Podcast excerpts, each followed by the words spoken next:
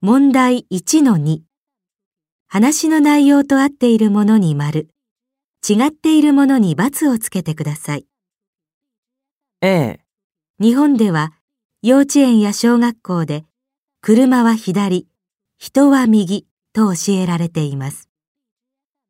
B、日本では人はどんな場所でも自然に右側を歩くようになっています。 C、順路が決まっていない美術館では左回りに見て歩く人が多いです。 D、人はどうして左側を歩く性質があるのか、その理由ははっきりしています。